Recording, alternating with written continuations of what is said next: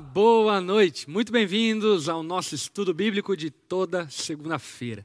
Hoje estamos aqui numa segunda-feira gelada na Manchester catarinense Joinville para todo mundo edificando a tua vida e de alguma forma podendo levar até você a palavra de Deus através desse estudo bíblico tão querido por muitos. Inclusive, estava essa semana recebendo um testemunho de uma pessoa que acompanha assiduamente toda segunda-feira com um bloquinho de notas, Eita, enfim. glória.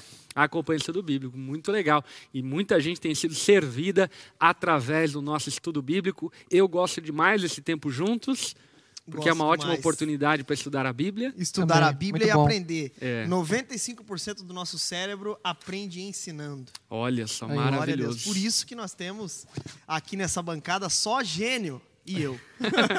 Só gênio indomável, só né? gênio e o Geiseriel. Gente, estou aqui novamente com o Geiseriel, Renan Macieski. Boa noite, Geiseriel, pessoal. tá bem? Tô bem, graças a Deus. Voltei de BH, Ondadura Belo Horizonte. É verdade. Um abraço pra galera de BH, que também, inclusive, falou que acompanha toda segunda-feira o estudo bíblico aqui. Maravilhoso. E tinha até lá um cosplay de Renan Macieski, todo mundo chamava ele de Renan Macieski lá, porque era um cabeludinho, né? O, o Alberto. Alberto? Tamo junto, Alberto. Cara, Deve- deve que ser eu- o Alberto. Deve ser o Alberto. Abraço, bom? Alberto. Mas ele é bem parecido com o Renan, tirei uma foto, inclusive, vou mostrar pro Renan depois. Alberto Magno. Então, só ele e o Túlio Gadelha, né? É. A galera tá falando aqui que a previsão é dar neve e de fato é para dar neve. Capaz. É, sim, em Urubici é, a previsão é nevar. É verdade. Aliás, como é que tá na cidade de vocês aí o clima, gente? Nós estamos todos agasalhados aqui. Parece um astronauta, exatamente porque está muito frio aqui na cidade. É. Quantos graus Bem será que tá frio. hoje? Aqui hoje, deixa eu ver aqui, peraí. Tá 9 graus agora. 9 graus? Olha É. só. 9 graus aqui em Joinville. E promete chegar a 8. Promete chegar a 8? Meu Deus do céu. Mas É o glorioso Alberto. É isso aí, o Alberto. É o Alberto, ele é bem parecido com o Renan, tá aqui, ó. Deixa eu Ó, ver. O Renan. aqui, ó. Abraço, Alberto. Tamo junto, cara. O cara muito querido da Ondadura Belo Horizonte.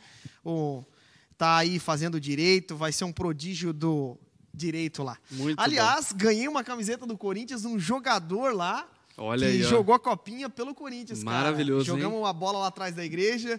Aliás, Ondadura Belo Horizonte. Se você é de Belo Horizonte, vá na Ondadura. Eles têm um espaço muito legal. É. O pastor Fique e a Ana são um homem e uma mulher de Deus. Sério demais. É. Além, além de mais, Uma é igreja muito querida. uma igreja muito querida e o clima é maravilhoso lá. É, estarei em Belo Horizonte, mas infelizmente não terei tempo para estar com a igreja da Onda.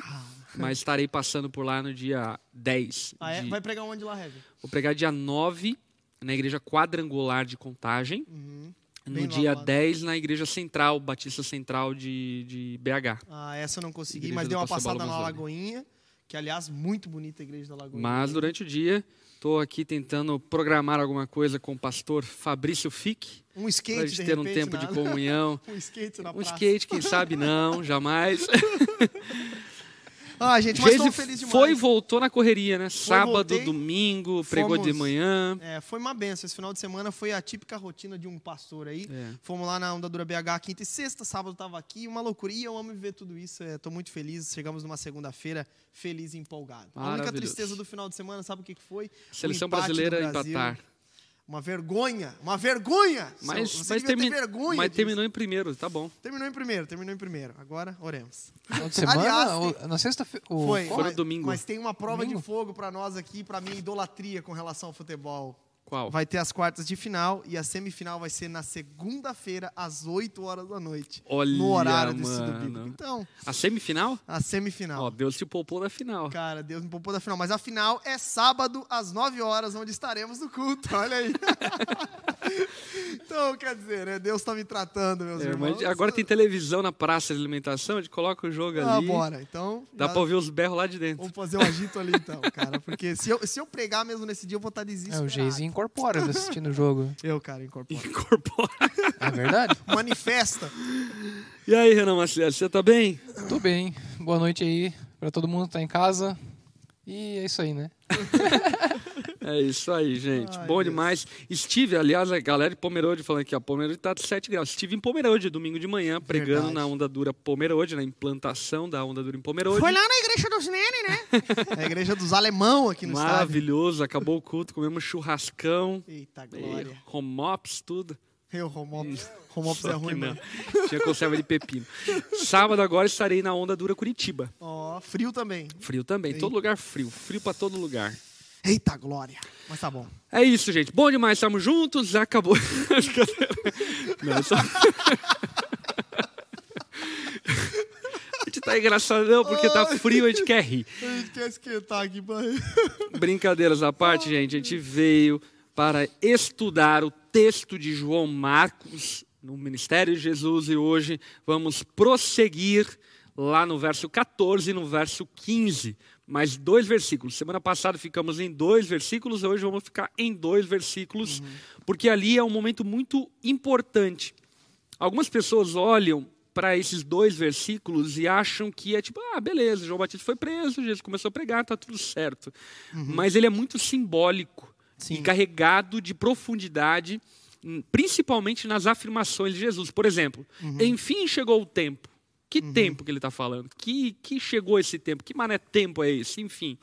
E aí, então, ele traz a consistência do seu ministério. E aqui, inclusive, nós vamos contrariar um pouco essa ideia, por vezes muito, eu diria, mística, de que a finalidade do ministério de Jesus é causar milagres, sinais, maravilhas, assim por diante, e darmos um testemunho bíblico de que, na verdade, todas essas coisas, ainda que sejam boas, importantes e virtuosas, enfim, elas servem para corroborar o principal ministério de Jesus, que era anunciar as boas novas do Evangelho, uma vez que os pecadores só são chamados para a salvação através da pregação do Evangelho. E é sobre isso que nós vamos conversar nessa noite.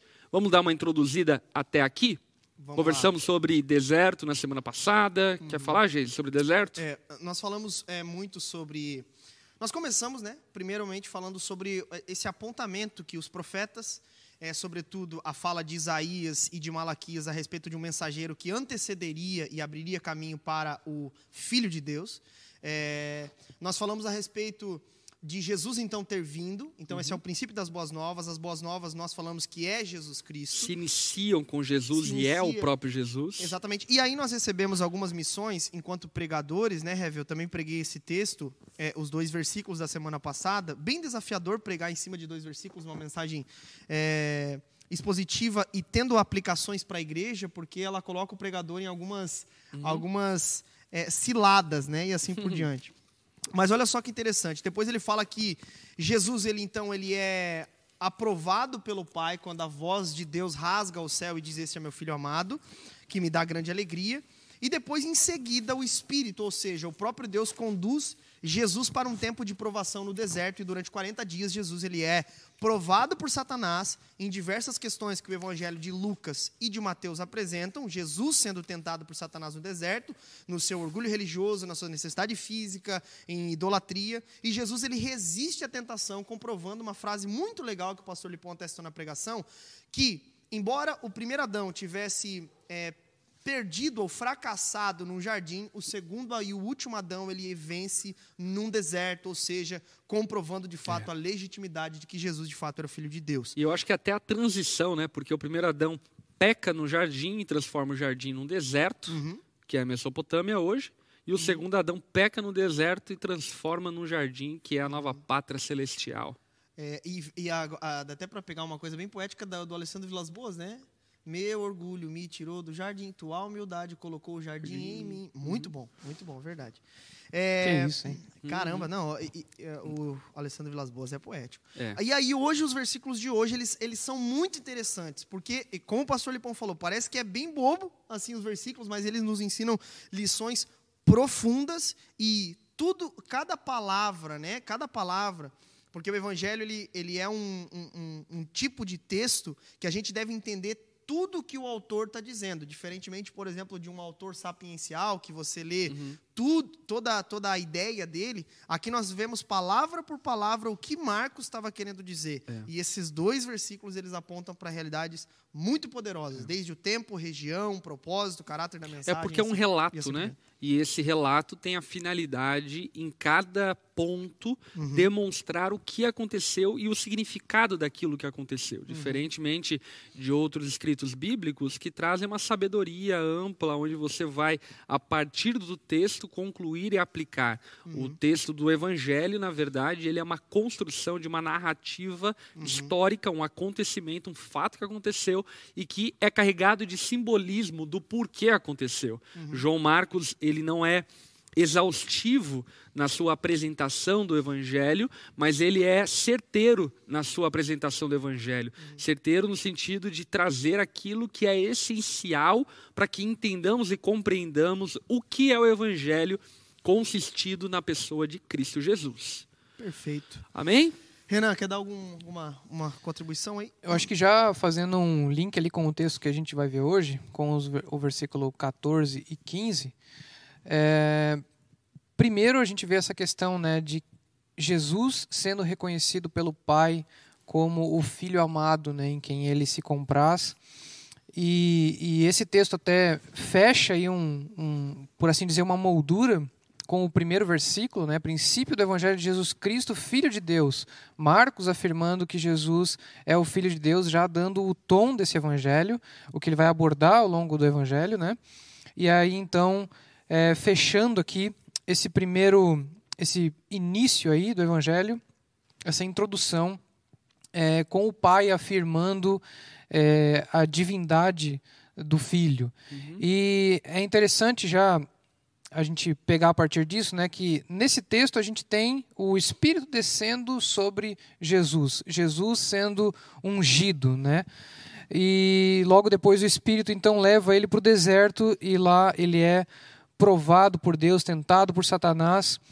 É, e então a gente entra aqui nos versículos 14 e 15 com o início do ministério de Jesus. Eu acho interessante é, pegar esses dois textos aí anteriores, né, essa- essas duas perícopes que a gente estudou anteriormente, porque elas demonstram que é, para o início do ministério é necessário ter preparo, é necessário ter capacitação. Muito bom esse ponto. Né? Jesus é, foi capacitado com o poder do Espírito para o início do ministério. Isso já nos. E não é uma capacitação comum, né? É uma capacitação que o próprio Deus dá a nós, né? Por meio do Exato. seu Espírito. De modo que o ministério se torna impossível sem o poder de Sem o Deus. poder né? de Deus, perfeito. É. E essa capacitação, né, acho que é importante enfatizar esse aspecto sobrenatural da unção do Espírito, Uhum. mas também um aspecto natural do aprendizado que Jesus submeteu-se durante os 30 anos de preparo para o ministério, ao ponto de que um relato bíblico narra Jesus no templo com 12 anos, dando aula para fariseus, para mestres da lei, e ali esboçando claramente que aquilo que Jesus carregava não era apenas a unção do Espírito Santo, não como se fosse algo pequeno, né? mas também um conhecimento que veio a partir da formação e da dedicação ele aos estudos da Escritura e a leitura, a meditação, como um bom judeu faria, mas que Jesus, de maneira diferenciada, o fez, porque de fato ele precisaria decodificar ressignificar, na verdade eu diria trazer significado para todas as minúcias do Antigo Testamento. E isso fica muito evidente em muitos episódios onde Jesus não apenas apresenta poder, mas apresenta um estrito conhecimento do Antigo Testamento. Como, por exemplo, quando na sinagoga ele abre o rolo de Isaías e começa a ler o rolo de Isaías exatamente aonde ele queria ler e afirma: hoje se cumpriu essa palavra.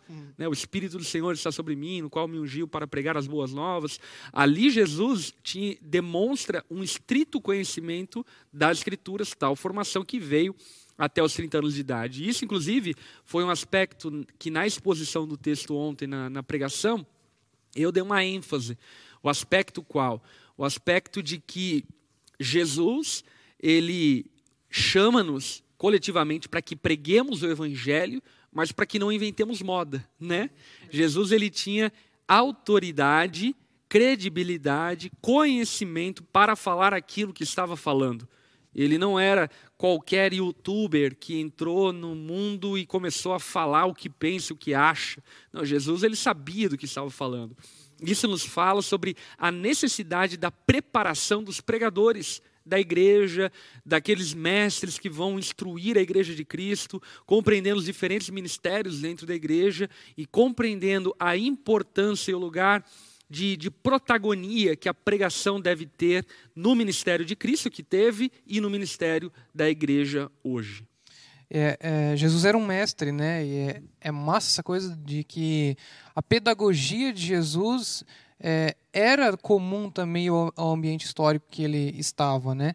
Não é uma coisa, é, digamos assim, divina, né? Os métodos em uhum. si. Jesus usava métodos comuns aos mestres, uhum. né?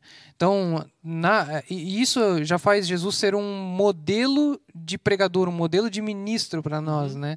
Em sua pedagogia ele era claro, ele era profundo, ele era, ele tocava, né? O coração, a alma das pessoas. É, Jesus é, também é, ensinava com autoridade, né? Ele ele era exemplo em tudo aquilo que ele ensinava, em tudo aquilo que ele pregava. Na verdade, ele não só pregava, como ele era o próprio conteúdo da mensagem. É. Né? Então, ele pregava a si mesmo, ele expunha a si mesmo. Né? Muito bom. Gente, vamos então para o texto. Hoje, para você que está se perguntando, a gente vai estudar Marcos capítulo 1, versículo 14 e versículo 15. Sim, ainda estamos em Marcos, versículo 14, capítulo 1, tá bom? Vamos lá para o versículo 14. Depois que João foi preso, vírgula, vamos parar aqui. Uhum. Quem é João? Que João é esse? Uhum. João Batista, que é aquele que faz todo esse, esse prenúncio né, a respeito de Cristo e tudo mais. Ele é preso. É, ele é preso pela ocasião que ele denunciou o pecado de Herodias, Herodias. e Herodes Antipas atendendo o pedido de Herodias, então pega João Batista e o leva à cadeia. Uhum. E depois é decapitado, né? Decapitado. Então, eu acho que assim, é, alguns aspectos no versículo 14 que nos fazem é, entender um contexto geral. É, ele apresenta um aspecto de tempo, ele apresenta a consequência do, do, da pregação verdadeira, uhum. a consequência, porque ele denuncia um pecado e isso lhe custa a cabeça, uhum. literalmente. É, e ele, ele também fala a respeito do lugar, da geografia. Jesus foi para algum lugar na Galileia e onde ele anuncia alguma coisa, ou seja, o caráter da mensagem que é a boa nova. Só que esse, essa primeira parte aqui, depois que João foi preso, ele apresenta um aspecto de tempo. Então uhum. é um assunto histórico. O que nós estamos falando é que há um registro histórico de um acontecimento. Um tal de João Batista foi preso. Uhum. Um tal de João Batista sofreu na mão de Herodes. Uhum. Um tal de João Batista, esse maluco que pregava lá no deserto, realmente existiu. Ele uhum. foi preso. Então, Marcos está evidenciando aqui que aconteceu nesse momento. O que possivelmente é, era um, um, um acontecimento que ficou famoso depois, entende? Um acontecimento, uhum. poxa, vocês lembram aí de, do, do, João Batista? Não, ficou famoso. Flávio Joséfo cita João Batista, né? O, o historiador, historiador né? Flávio Joséfo. Então, por exemplo, imagina, né? Olha, de fato aconteceu. E Marcos está deixando claro aqui nesse primeiro evangelho, nesse primeiro registro, olha. Ele está de... identificando no tempo e na história. Né? Exatamente. Né? Quando que Jesus foi para Galiléia depois que João Batista foi preso. Uhum. Né? Isso parece já mostrar que Jesus não queria, nesse momento, se envolver com tensões e conflitos políticos, né? Uhum. Porque, enfim, justamente por causa dessa influência de João Batista. É. Uhum. João Batista ele é preso e ele é preso por conta da pregação que ele carregava, uma pregação dura e que apontava o pecado daqueles que estavam, enfim, ouvindo a ele. Uhum. João Batista, é importante lembrarmos, ele é primo de Jesus, uhum. e portanto, Jesus, obviamente, como homem, deve ter, enfim, ficado preocupado, deve ter ficado transtornado pela prisão de João Batista, além do que Jesus também havia recebido de João Batista tamanha honra no batismo, uhum. onde João Batista o declara como de fato Messias. Uhum. E diante disso tudo, acho que demonstra a nós uma coisa que nós não podemos ignorar: o fato de que o ministério de João Batista encerrou. Uhum. E isso é um ponto muito importante. Uhum. Deus ele confia aos homens, a mim, a nós, enfim, uma porção muito específica.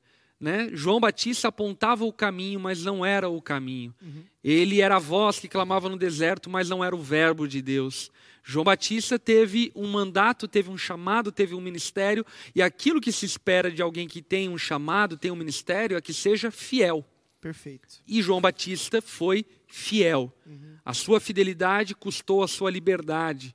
A sua fidelidade foi até o ponto de levá-lo à prisão. Uhum. E dessa forma, encerrando o seu ministério. Uhum. Encerrando, talvez, para muitos, de maneira, eu diria, abrupta e talvez precipitada, uhum. mas encerrando de maneira fiel. Ele foi fiel àquilo que lhe foi confiado. E isso, acerca de João Batista, para mim, é, fica uma lição ministerial formidável. A, a lição de que Deus espera dos seus despenseiros que sejam fiéis, uhum. que sejam encontrados fiéis, e esse é João Batista. Uhum. Perfeito. Inclusive, João Batista ele é um exímio pregador verdadeiro, de uma mensagem completa, sem, sem querer a, a, a alegar para si algum tipo de glória ou algo do tipo. Né? É, fato é que João ele apresenta para nós, e aqui já uma aplicação também, né, assim como o pastor Lipão também está fazendo, mas apresenta para nós a consequência de se pregar a verdade. Uhum. Nós sofreremos por pregar a verdade. Por exemplo, nós sofreremos quando eu e você nos posicionarmos diante das pautas LGBTQI+, e, e, e essas pautas LGBTQI+, enfim. Nós sofreremos esse tipo de coisa. Nós sofreremos por parte daqueles que acham que Jesus pode, é, tem que aceitar todo tipo de amor por uma falta de entendimento do que é o amor. Nós sofreremos, muitas vezes até também, sobre pregarmos a falta de sensibilidade que nós temos de receber aqueles que têm problema com a homossexualidade dentro da igreja.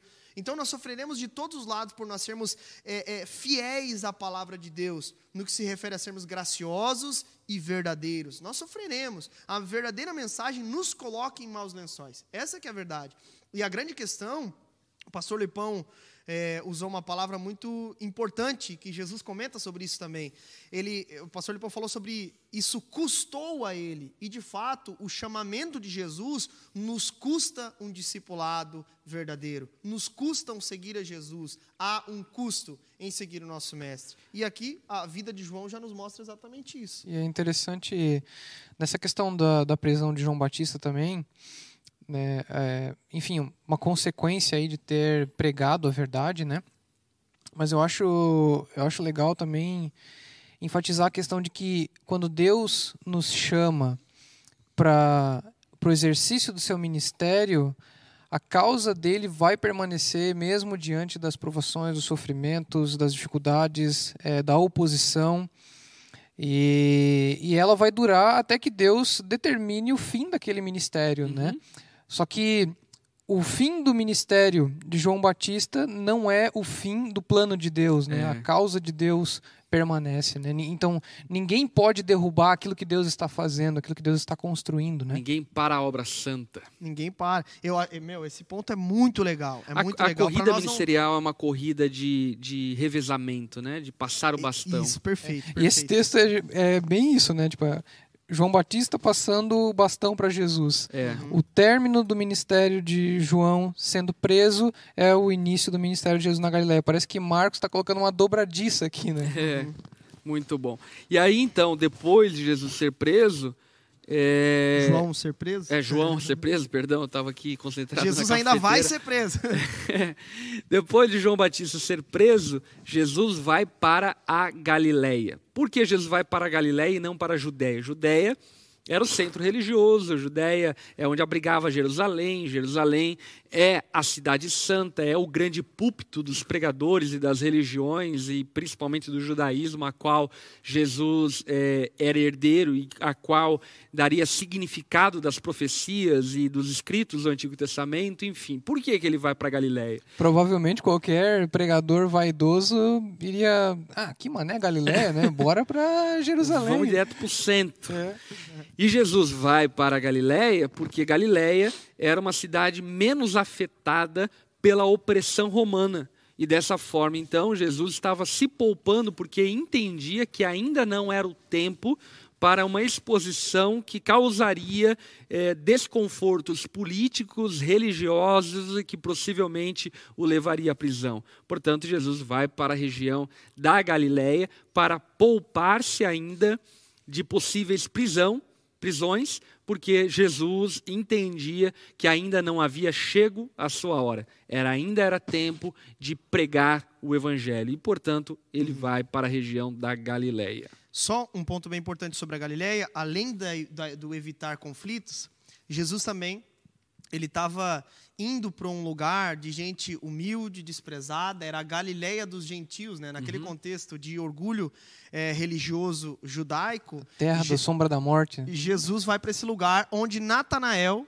uhum. pergunta: pode vir alguma coisa boa de Nazaré? Nazaré é uhum. da região da Galileia, né?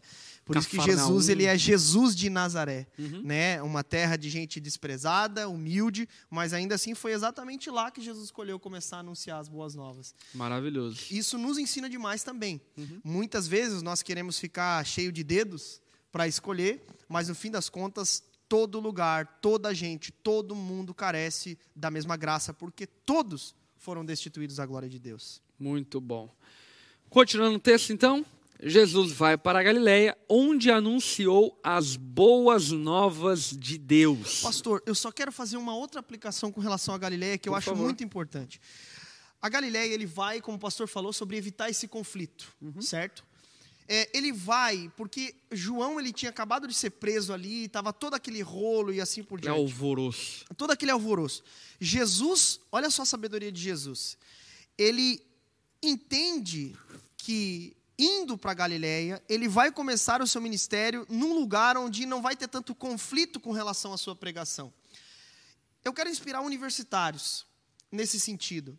Às vezes nós achamos que a pregação do evangelho é se levantar dentro da sala de aula e dar de dedo na cara do professor falando que ele precisa se arrepender.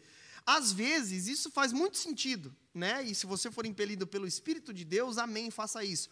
Mas às vezes você entenda essa expressão, você precisa comer pelas beiradas. Às vezes você chamando uma pessoa da sua sala de canto, apresentando o evangelho dia após dia, regando e plantando essa semente na vida dessa pessoa. Um dia essa pessoa vai pregar o evangelho para outra pessoa, vão ver o seu exemplo como aluno, vão ver o seu exemplo como universitário, e aí então toda a sua sala, no momento em que o seu professor falar algum tipo de besteira, não vão ser nem atingidos e até o mesmo seu professor ou seus colegas de classe vão ouvir do evangelho a partir daquilo que você pregou, não de maneira ostensiva, resistente e tudo mais, mas sendo manso e humilde como nosso Senhor, aqui nesse exemplo de ter ido para Galiléia. Muito bom.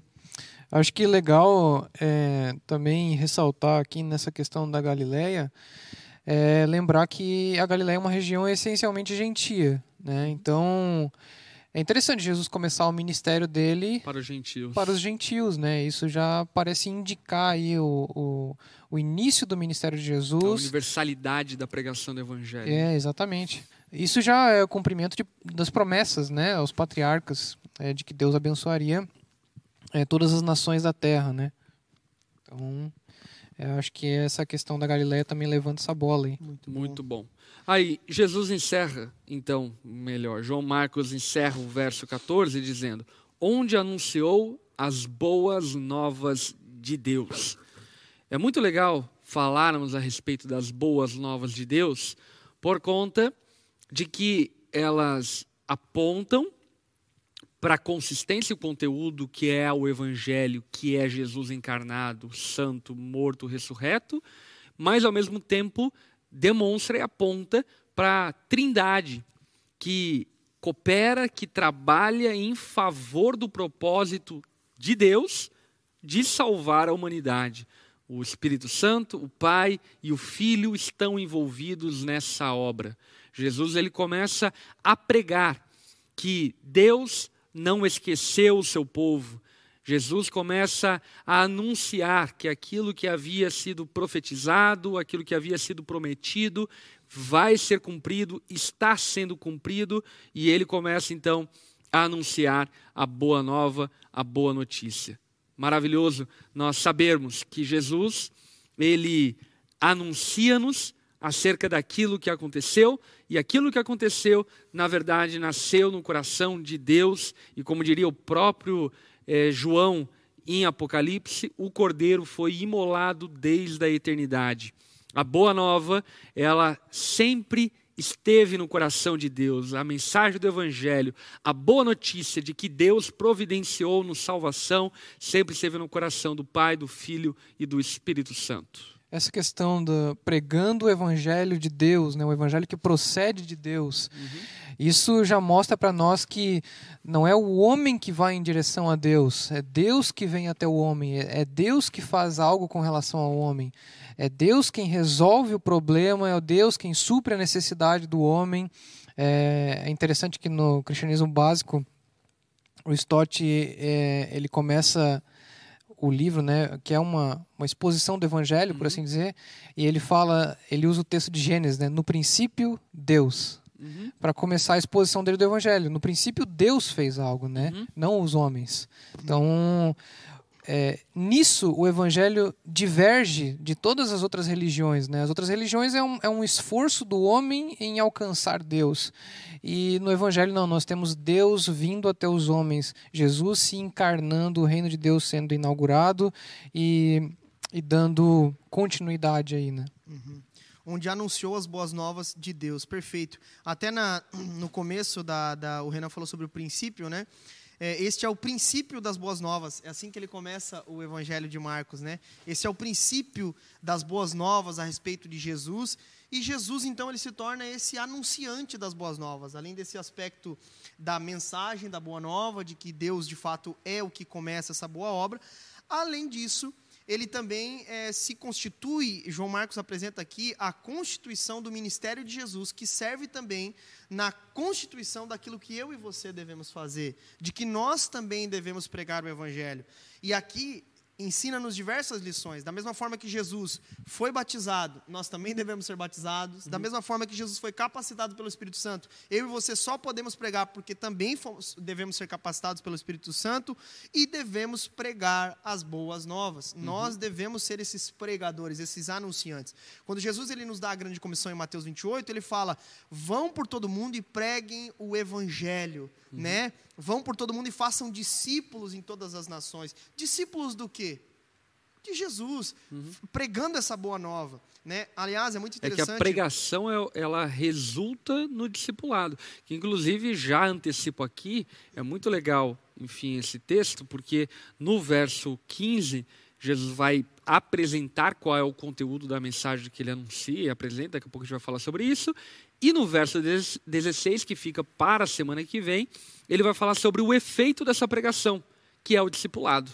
Né, o chamado de Jesus para o discipulado a partir da pregação do Evangelho. Perfeito, perfeito. E aqui vale, vale, vale a pena é, é, lembrar: Jesus anunciou. Esse anúncio da mensagem é o que nós devemos fazer. Por quê? Como o apóstolo Paulo fala em 1 Coríntios capítulo 1, verso 21. Aprove a Deus salvar os crentes pela loucura da pregação. Deus escolheu essa forma para é, é, trazer a vida àqueles que estão mortos nos seus delitos e pecados. Deus escolhe a pregação do Evangelho, como Paulo bem coloca também em Romanos capítulo 10. Como crerão, né, se não há quem pregue o evangelho, né? Como crerão se não tem alguém que anuncia essas boas novas? E Jesus aqui ele está, ele está nos dando a lição de também anunciarmos as boas novas de Deus. Então, por exemplo, por que, que há dificuldade em ouvirmos algum tipo de pregação que não aponta para Jesus? Porque a palavra deve apontar para Jesus. Eu e você devemos apontar em tudo que fazemos para o Senhor, para a glória desse Senhor, anunciando essa salvação, anunciando essa mensagem e vivendo como gente que foi alcançada por essa mensagem, né? Porque no fim das contas, esta é a forma que Deus escolheu para nos salvar, para salvar pecadores, né? E nos comissionou para isso. Isso é muita graça sobre a nossa vida. E deixa eu destacar algo muito importante, que é a primazia, a protagonia do ministério da pregação. Como falei anteriormente, eu e nós, como Igreja Onda Dura, somos continuistas, cremos que Deus ainda opera milagres, sinais e maravilhas para apontar para a sua glória e para dar testemunho do Evangelho, porém, nós cremos a partir da palavra de Deus que o objetivo final de Deus não é curar o enfermo, não é libertar o endemoniado. O objetivo final de Deus é levar o homem ao arrependimento por meio da pregação do Evangelho, então o salvar por meio da sua graça. E isso é muito importante porque eu percebo que somos uma geração extremamente sensitiva e toda essa sensibilidade ela é trazida para o universo cristão, para o universo eclesiástico, e muitas vezes as pessoas estão atrás de sinais, maravilhas, de milagres, de curas e assim por diante, e estão descredibilizando aquilo que vem acima dos sinais, maravilhas, curas e milagres, que é a mensagem do Evangelho, porque a grande verdade é que, mesmo que Deus cure alguém que ter tem câncer, e eu creio que ele pode fazer isso, e creio que ele faz isso ainda hoje, essa pessoa que não vai morrer de câncer porque foi curada, vai morrer de uma outra doença, ou vai morrer. Ou seja, a cura física, ela aponta para algo eterno, mas ela não é aquilo que é eterno. Aquilo que é eterno é a salvação por meio da pregação do Evangelho. Por esse motivo, as nossas igrejas precisam estar cheias da pregação do Evangelho. Se houver espaço e se Deus quiser manifestar cura, milagres, sinais para dar testemunho da pregação do Evangelho, glória a Deus. Porém, antes desses testemunhos para dar crédito e para dar autoridade para a pregação do Evangelho, aquilo que é fundamental é que os púlpitos, os crentes, estejam interessados em anunciar a mensagem que salva pecadores, que é a mensagem do Evangelho. Até Paulo aos Coríntios, é, ele fala a respeito, né? Disso. Agora vemos de modo imperfeito, se tratando de dons espirituais, né? Como um reflexo no espelho. Mas então veremos tudo face a face. Tudo que sei agora é parcial e incompleto, mas conhecerei tudo plenamente, assim como Deus já me conhece plenamente. Ele está falando que os dons, eles servem, no fim das contas, como um propósito é, é, que no fim das contas só, só revela a glória de Deus e hoje ele só serve a um tempo, porque um dia veremos face a face. Uhum. Hoje nós vemos como no espelho, e vale lembrar que o espelho no tempo de Paulo era algo bem embaçado, não é tão bonitinho como nós vemos hoje, né? Uhum. Então hoje nós vemos apenas resquícios, por isso que nós não podemos focar nos resquícios, né? Nós precisamos focar justamente no Senhor, porque no fim das contas hoje nós vemos como espelho e é incompleto, né? Ainda. Um dia veremos face a face. Os dons apenas servem para apontar que de fato um dia veremos o Senhor face a face. Show de bola. Agora vamos para o conteúdo da mensagem. O conteúdo da mensagem de Jesus é: enfim chegou o tempo prometido. O reino de Deus está próximo. Arrependam-se e creiam nas boas novas. Uma mensagem de dois pontos e um apelo. Quase uma mensagem puritana. É. Enfim, chegou o tempo prometido. É o início da mensagem, vamos nos concentrar um pouco nisso. E o que é esse tempo prometido que Jesus aqui está anunciando? Bom, é, o versículo 15, ele apresenta é, duas coisas interessantes aqui, gente. Ele apresenta, né? Enfim, chegou o tempo prometido, proclamava. O reino de Deus está próximo. Arrependam-se e creiam nas boas novas. É, aqui ele apresenta duas frases no verbo indicativo e uma no verbo imperativo. Ou melhor, uma no verbo indicativo, porque é as duas coisas, né? O, é, enfim chegou, indica que chegou algo. E depois ele vai falar por que chegou esse algo, ele nos dá um imperativo. Arrependam-se e creiam nas boas novas. Então, ele fala: olha, o tempo chegou. Chegou aquele tempo prometido. Agora eu preciso dizer algo para você. Há uma necessidade de resposta daqueles que ouviram isso. Então, é um verbo indicativo no sentido de que indica que chegou esse tempo, né? mas ao mesmo tempo nos convida a uma resposta. É, mas essa resposta só, só pode ter da, ser é, dada, dada, porque chegou algo prometido, que é o caráter da mensagem. Isso já. É, até a gente estava falando no começo ali sobre a importância de tratar a gente tratou dois versículos na semana passada, dois versículos hoje, mas é que esses versículos iniciais, eles dão muito do tom daquilo que vai ser abordado ao longo do Evangelho.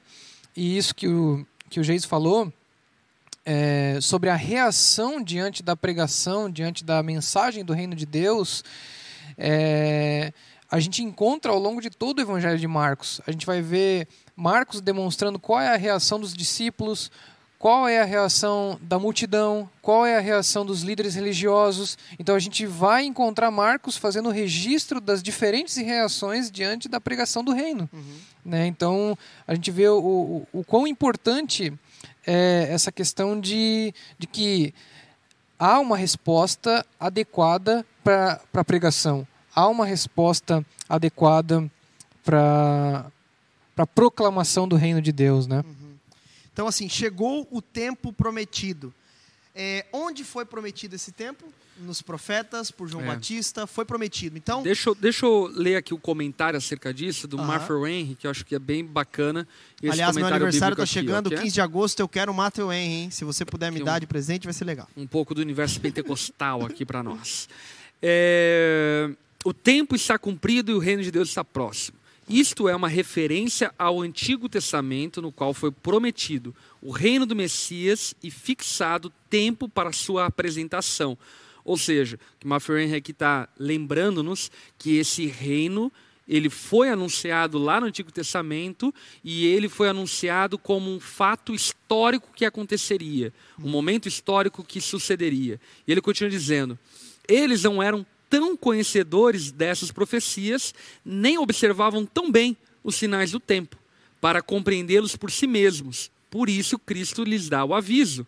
O tempo pré-determinado é chegado. Gloriosas descobertas de luz, vida e amor divino serão feitos agora. Uma nova relação muito mais espiritual e celestial que tiveram até agora está prestes a começar.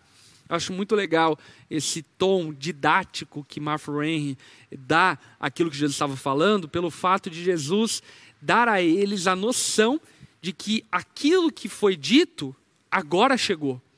Ou seja, Jesus ele correlaciona aquilo que para muitos era uma informação vaga com algo consistente que estava começando e acontecendo naquele exato momento. É como se Jesus, Jesus estivesse dizendo: olha, aquilo que foi prometido, sei lá, vamos pensar num asfalto, né? No asfalto de uma rua.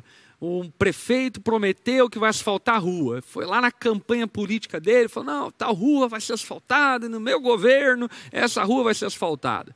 E aí o que acontece? Quando chega alguém. Prezado do Lipão, fazer um monte de rodovia aí, tá ok?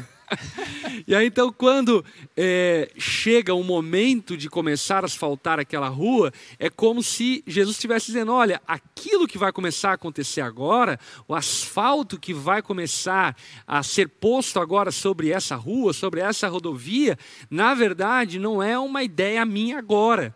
Isso já foi anunciado lá na campanha do político. O político XY falou que isso aconteceria. Portanto, é o que Jesus está fazendo, ele está correlacionando profecias bíblicas com o momento histórico, dizendo: agora começou aquilo que havia sido dito anteriormente. Eu acho legal aqui também a, a definição que eu estou aqui com a Bíblia de Estudo de Genebra, só para a título de bibliografia, né? Mas ele ele fala que o seguinte, é, dando uma definição a respeito do reino de Deus, né? O reino de Deus é aquele estágio final no qual Deus reina, sem oposição, num universo transformado e no qual o seu povo redimido é glorificado.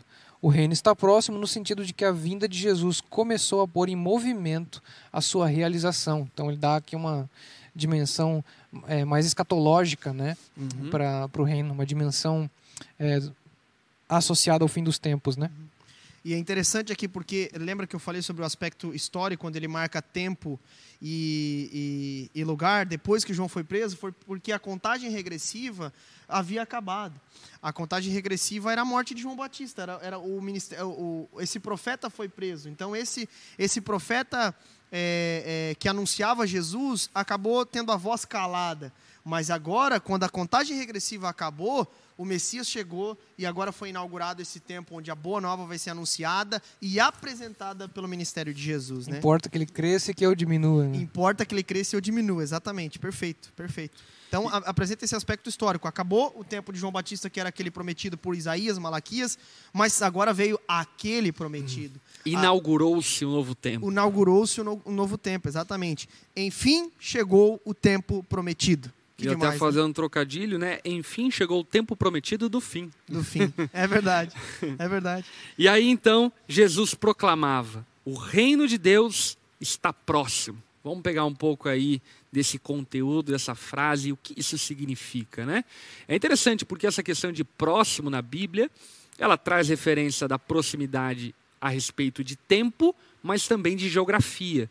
Quando, por exemplo, Jesus fala e cita Shema Israel, ame ao seu próximo como a si mesmo, ele não está falando sobre o próximo do tempo, o próximo que vai vir. Uhum. Está falando sobre o próximo da geografia, alguém que está próximo de você. E, portanto, quando Jesus estava falando aqui, isso, isso contempla essas duas esferas, tanto próximo do tempo, uhum. quanto também próximo de que Jesus era o próprio é, o próprio reino existencializado, o próprio reino materializado, e aqueles que crescem nele estavam crendo no reino de Deus e tornando-se parte do reino de Deus. Perfeito. E, e isso indica né, que onde o reino está sendo pregado, onde o evangelho está sendo proclamado, ali o reino de Deus está próximo. Eu acho que fazendo uma definição até mais, mais simples assim a respeito do reino de Deus, o reino de Deus é Deus governando sobre o coração dos homens. Uhum. Então, aonde os homens estão é, se submetendo à mensagem do Evangelho, se arrependendo e crendo, ali o reino de Deus é, está próximo, ali o reino de Deus está sendo estabelecido, né? está progredindo o reino de Deus. Muito legal, porque isso nos fala a respeito é, da manifestação, é, eu diria,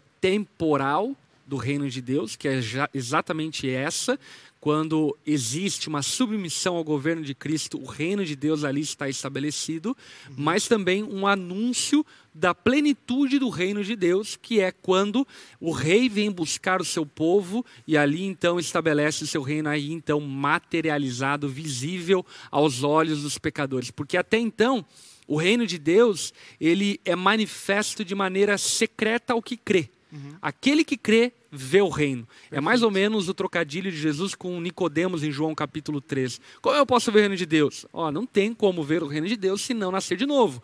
Para quem nasceu de novo, por exemplo, para mim é visível, ou é palpável, é material o reino de Deus, mas para aquele que não crê, ainda é invisível, porque não se submete à vontade do Rei dos Reis. O apóstolo Paulo, em Romanos capítulo 14, verso 17, diz assim: Pois o reino de Deus não diz respeito ao que comemos ou bebemos, mas uma vida de justiça, paz e alegria no Espírito Santo. Então, o reino de Deus entende-se que é um reino de súditos que só podem ser súditos desse reino quando eles são enxertados no corpo de Cristo por meio do Espírito Santo. Então, o reino de Deus, ele é toda a esfera onde a vontade de Deus é reconhecida e obedecida. Ou seja, é, o reino de Deus, ele é onde, como o pastor Lipão falou, há um reconhecimento do senhorio de Cristo e de uma alegria permanente de se obedecer a esse Senhor, mesmo diante de qualquer circunstância. Então, é, relacionado a outros reinos terrenos, o reino de Deus, ele tem características muito diferentes. O nosso Senhor, o nosso Rei, ele tem sua vontade reconhecida e obedecida. Agora, um aspecto característico do reino de Deus. O reino de Deus, né, até nós tivemos um, um tema na ondadora chamado reino, ou rei. Enfim, o reino. O reino. Que foram as parábolas do reino, né? Que foram as parábolas do reino, que diz onde o reino de Deus, ele é tudo ao contrário. O maior é o menor, uhum. né, o, o, o, mais forte, né, ou o melhor, por assim dizer, aquele que serve. Inclusive, isso resultou até numa tatuagem que eu fiz aqui na minha perna. Olha só, que tem um castelo para cima e a cidade de cabeça para baixo e no meio escrito Yeshua. Essa tatuagem é justamente falando a respeito do reino de Deus. O reino, por isso que me marca tanto falar sobre o reino de Deus. Né? O reino de Deus ele tem essa característica. É diferente de tudo aquilo que as pessoas esperam ou têm expectativa. Uhum. Por exemplo, desde aliás, a vida do Messias, né? Aliás, deixa eu só fazer aqui uma uma uma indicação. Uhum. Tem um livro lançado pela Jesus Cop, enfim, maravilhoso chamado O Reino de Ponta Cabeça. Ah, Livro verdade. bom. Cara, eu indicar a mesma você, coisa. para você entender o reino de Deus e e tudo aquilo que implica a pregação do evangelho naquele contexto social, histórico em que Jesus e os apóstolos pregaram. É muito E bom. aí, se tratando até desse aspecto histórico, por exemplo, o reino de Deus é, é muito diferente daquilo que as pessoas esperavam naquela época. Porque, por exemplo, nós estamos no tema a chegada, aqui não da dura, né? É, a chegada para os judeus naquele contexto, por causa do seu orgulho religioso e da forma que eles achavam que Jesus, esse Messias, esse ungido seria, era aquele que dominaria a esfera política, é aquele que dominaria sobre o Império Romano, que colocaria o povo judeu né, no seu lugar de honra, devida e assim por diante. E no fim das contas, nós vemos um Messias prometido que vem de uma forma completamente diferente e que não inicia o seu chamado, a sua, o seu ministério no QG da, da religião judaica em Jerusalém, mas inicia na Galileia, na Galileia dos gentios. Olha que loucura. Então, enfim, é, esse reino de Deus tem características muito únicas e peculiares e que contrariam, sim, a todo instante, os nossos anseios humanos e carnais. É, porque ele não é o reino como os reinos do mundo. Uhum. Ele é o outro reino, o reino eterno. E por um lado, isso pode parecer temporariamente negativo, porque a gente não pode tirar esse mérito também. Enfim, quem não queria um rei aqui agora para resolver o problema de saneamento básico, de injustiça e assim por diante. Porém, o que Jesus propõe, o que Deus propõe, é uma resolução final. Ou seja, não é mais um governante, como por exemplo a gente lê o livro de Primeira Reis e fica muito evidente, tipo, um rei bom, de repente vem outro ruim, de repente um bom, e de repente ruim, de repente dez ruim, um bom, enfim. E aí Deus veio falar: olha, não, agora a solução é definitiva. O reino que está sendo estabelecido é eterno. Ele é diferente dos reinos do mundo, mas ele é eterno e tem a sua duração para todos sempre. Um reino de paz, justiça e alegria. Perfeito. Essa coisa do reino de Deus é, está próximo é bem essa coisa. Ainda ele não está é, de maneira. Deus já governa sobre todas as coisas. Deus está no controle de todas as coisas. Mas ele virá consumar de fato o seu reinado quando o mal estiver debaixo dos seus pés sendo pisado e onde o mal será julgado de fato e onde as- o seu povo, né, os seus súditos viverão ao seu lado eternamente num lugar é, onde não haverá choro, tristeza e assim por diante. Mas o reino de Deus já começou e onde ele é apresentado por meio da sua igreja, por meio do seu povo aqui e agora. É interessante essa questão que o pastor Lipão colocou, né, cara? Sobre. ah, sobre os nossos problemas agora, né, não serem resolvidos. O reino não vem para resolver esses problemas agora. É, e, inclusive, é, no contexto em que Jesus começa a pregar, os judeus esperavam o Messias como alguém que viria libertar, é, libertar o povo da opressão romana Uhum. né, o- libertar o povo é da, enfim, dessa opressão. E inclusive até tem o- um partido aí chamado Zelotes, né, que queriam é, tomar a força, né, o, o poder, tomar a força esse cenário político pela espada. É, e Jesus não vem para atender essa expectativa. Na verdade, ele vem pregando um reino diferente, né? E a gente vê até mais para frente depois é, os discípulos questionando Jesus, né? Senhor, é neste tempo que vais restaurar o reino a Israel? Ele fala, né? não compete a vocês saberem os tempos que o Pai estabeleceu, né? É, falando que não é um reino geográfico, não é um reino terreno, é um reino espiritual, né? O que, o que Jesus vem estabelecer. Isso aponta também para a questão da do conteúdo da pregação, né? Porque o que nós devemos pregar é o evangelho, é Cristo, é o reino de Deus, não as, as polêmicas é, que estão na mídia, não hype. o, é, não os assuntos que estão no hype, né? É, mas é Cristo. Essa é a mensagem relevante para todos os tempos. Essa é a mensagem que responde aos verdadeiros e mais profundos dilemas do ser humano. Os né? anseios, né? A- Isso. é a totalidade, a finalização dos anseios de toda a humanidade. Toda a humanidade, na verdade, tem carência, necessidade do reino de Deus. E o reino de Deus é a solução completa para o problema do homem.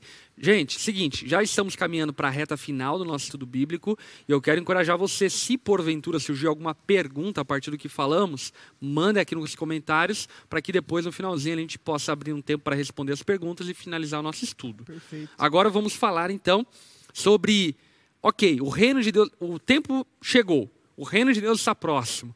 E aí, o que, que a gente deve fazer diante dessa realidade de que chegou o tempo, foi inaugurado o tempo, o reino de Deus está aqui, nós podemos ser parte desse reino.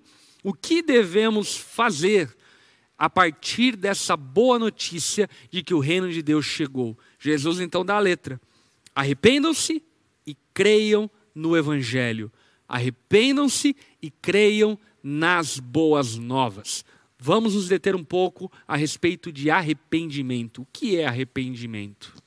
É, é, é aqui Jesus ele vai dar então, é, é, falando a respeito do caráter do seu reino, ele é um caráter espiritual por aqueles que receberam o Espírito Santo, e para crer, ou seja, ele é para todo aquele que crer, o apóstolo Paulo em Romanos 1,16 ele vai falar, né?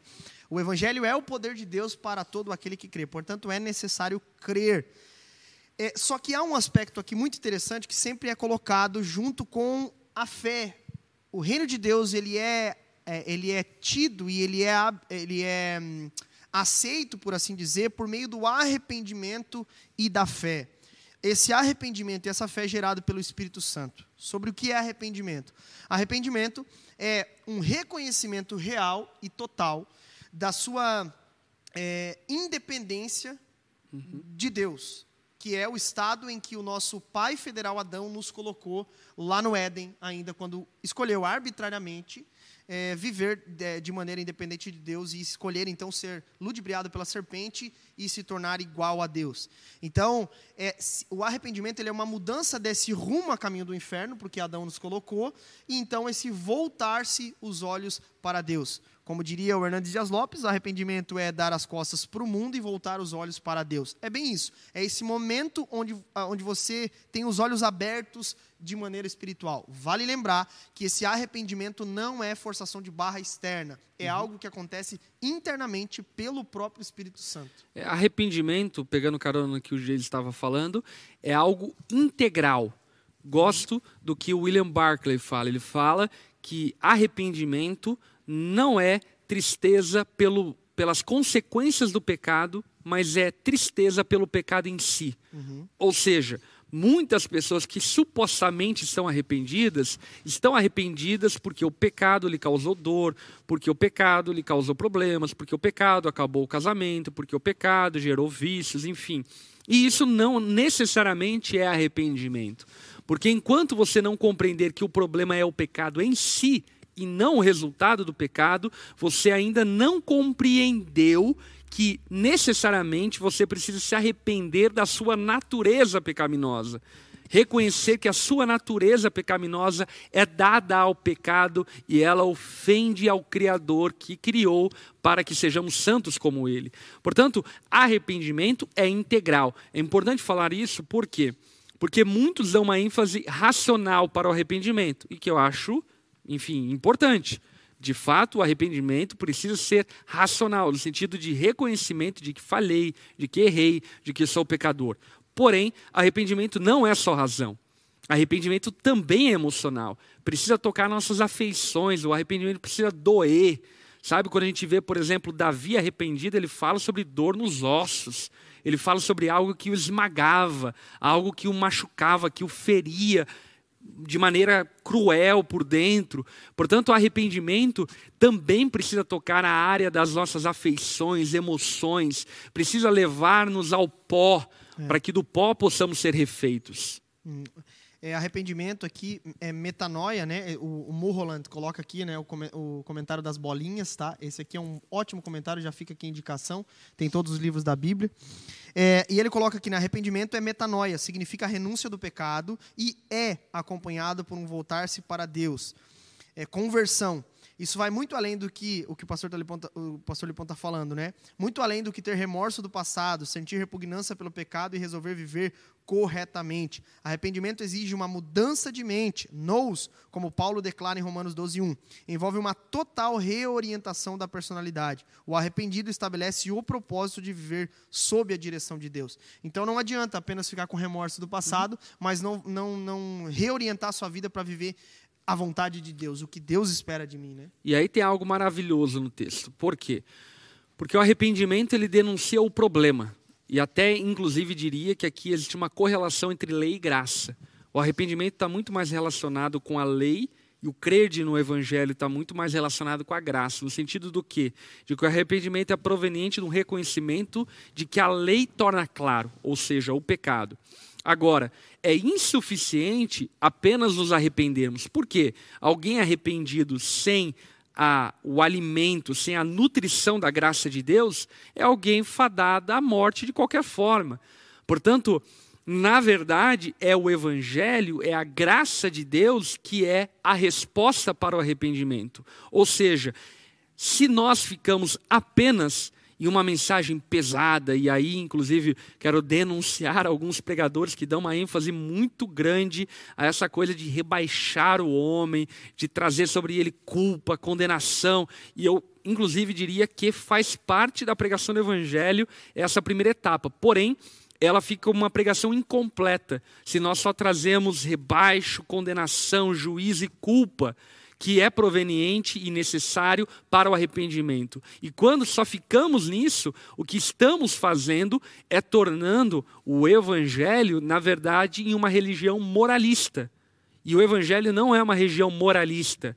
Deus aponta e revela o pecado do homem para que o homem creia na graça. Portanto, aí então, junto com o arrependimento, vem a necessidade de crer no evangelho eu acho que uma ilustração bíblica até, né? Dois personagens, Pedro e Judas, né?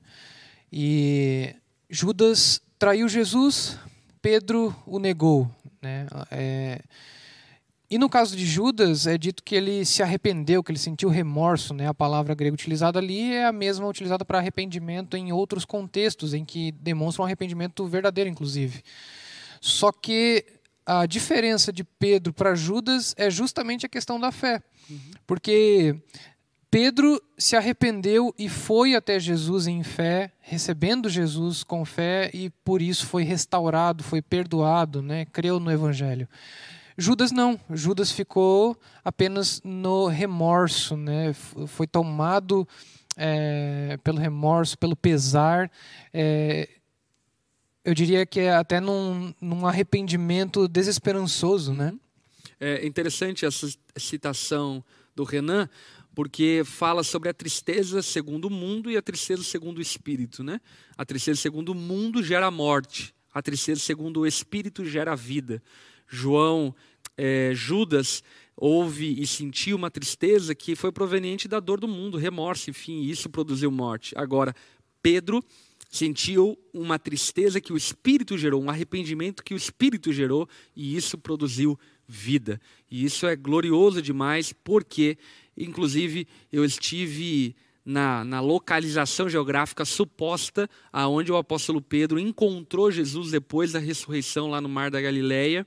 E quando eu estava lá, eu lembro que tirei um tempo de meditação, sentei uma pedra, fiquei olhando para o Mar da Galileia e pensando nesse episódio da tristeza de é, Pedro, mas ao mesmo tempo da misericórdia, da graça de Jesus em reconstruir a tristeza de Pedro, dando a Pedro para cada traição um Pedro, tu me amas, tu me amas, tu me amas, dizendo Pedro, a minha graça te basta. Pedro, não é sobre o teu amor a mim, mas é sobre o meu amor por você.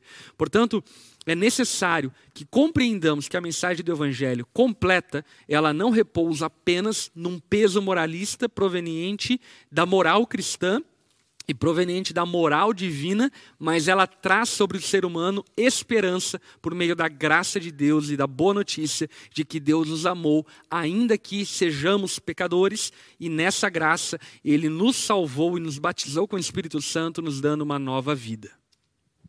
Perfeito. É isso. Nada a acrescentar. Nada a acrescentar. Essa é a necessidade para Glória estar a Deus. nesse reino. Então vamos lá para as perguntas finais. Eu tenho que encerrar, porque eu tenho que ter, fazer discipulado com a galera dos Estados Unidos agora e depois com os pastores da onda. Eita. Mas vamos lá. É, teve uma pergunta da Isabela Vitória. Ela perguntou o seguinte: Como nós nos posicionamos em relação às coisas do mundo? Como nos posicionamos em relação às coisas do mundo? Estou perguntando isso a respeito é, da fala que fiz- falamos sobre João Batista. Aqui, inclusive, eu queria é, dar um tom, enfim, um tanto quanto importante. João Batista ele tinha um encargo e uma função e um ministério profético.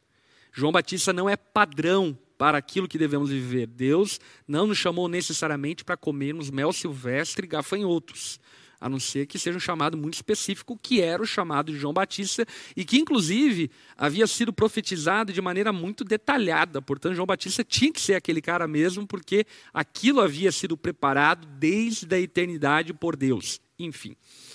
Portanto, João Batista serve-nos, obviamente, como exemplo, como inspiração, mas nós não devemos olhar para João Batista como alguém que deve ser copiado em mínimos detalhes, inclusive no seu tom, eu diria, é, acusativo dos pecados daquele povo, daquele contexto, daqueles dias. Por conta do quê? Porque nós temos um chamado diferente da do João Batista. João Batista denunciava o pecado e ele batizava o batismo de arrependimento.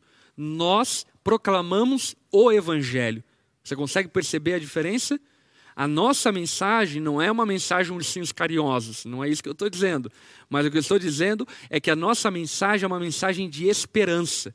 João Batista veio para pesar mesmo, ele veio para denunciar o pecado de, de Israel, dizer: olha, vocês estão tudo em pecado, vocês precisam se preparar, o Messias está chegando, é necessário que vocês se arrependam dos seus pecados para que recebam o Messias.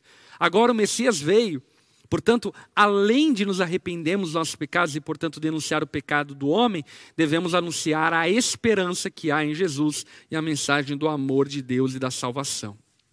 Querem complementar? Que é Aham. pergunta mesmo? né? É, É, como nos posicionamos em relação às coisas do mundo? Eu acredito que também um ponto interessante aqui é a questão de que eh, o evangelho se propõe a redimir tudo aquilo que o pecado maculou, tudo aquilo que o pecado tocou, né? E o trabalho de interpretar toda a criação agora que somos crentes eh, a partir da ótica do evangelho é um trabalho eh, árduo. Por quê? Porque envolve conhecimento da palavra de Deus, envolve conhecimento da vontade de Deus. É, nem sempre é simples, né? Não, não, cada caso é um caso. Existem, a gente precisa analisar cada situação. É, por exemplo, né, o Geis estava falando sobre a questão da faculdade ali, né? Muita, muita gente quer já bater de frente com o professor e com os colegas. E, mas existem atitudes sábias é, do qual a Bíblia nos ensina, né? E, e isso demanda conhecimento. Eu, eu acho que esse ímpeto de, de querer soluções rápidas, é, como, como por exemplo se afastar do mundo, né? Ser meio monástico assim. É, isso são soluções é, de certa forma rápidas, né? Que não envolvem talvez tanta especulação é, tanta, tanto trabalho em cima daquilo que Deus revelou para nós no texto. Né? Então, eu penso que existe aí uma questão de cosmovisão, uma questão de desenvolvimento, de filtro é, da palavra de Deus em nosso entendimento, em nossa visão de mundo. Eu acho que isso precisa ser aperfeiçoado. Né? O, o crente ele precisa ser um leitor da palavra de Deus e ele precisa ler o mundo à sua volta a partir da ótica da palavra de Deus. Muito bom. perfeito. Fechou, gente. Bom demais. Fechamos a conta. Bom demais. Fechamos a conta. Perguntar aqui como faço para fazer parte da onda dura. Então, nós temos as nossas Arrependa-se igrejas. e creia. Nós temos as nossas igrejas esparramadas Brasil e mundo afora, enfim. Mas se porventura não tem na sua cidade, nós temos uma ferramenta Onda Dura Online para que servamos a Igreja de Cristo através dessa ferramenta híbrida, onde você participa horas online e horas presencial. Você pode se informar sobre isso através de missões@ondadura.com, o e-mail, ok? É isso, gente. Deus abençoe. Foi bom demais estarmos juntos. Segunda-feira que vem estamos aqui de novo, 8 horas da noite. Deus abençoe. Boa semana. É nóis.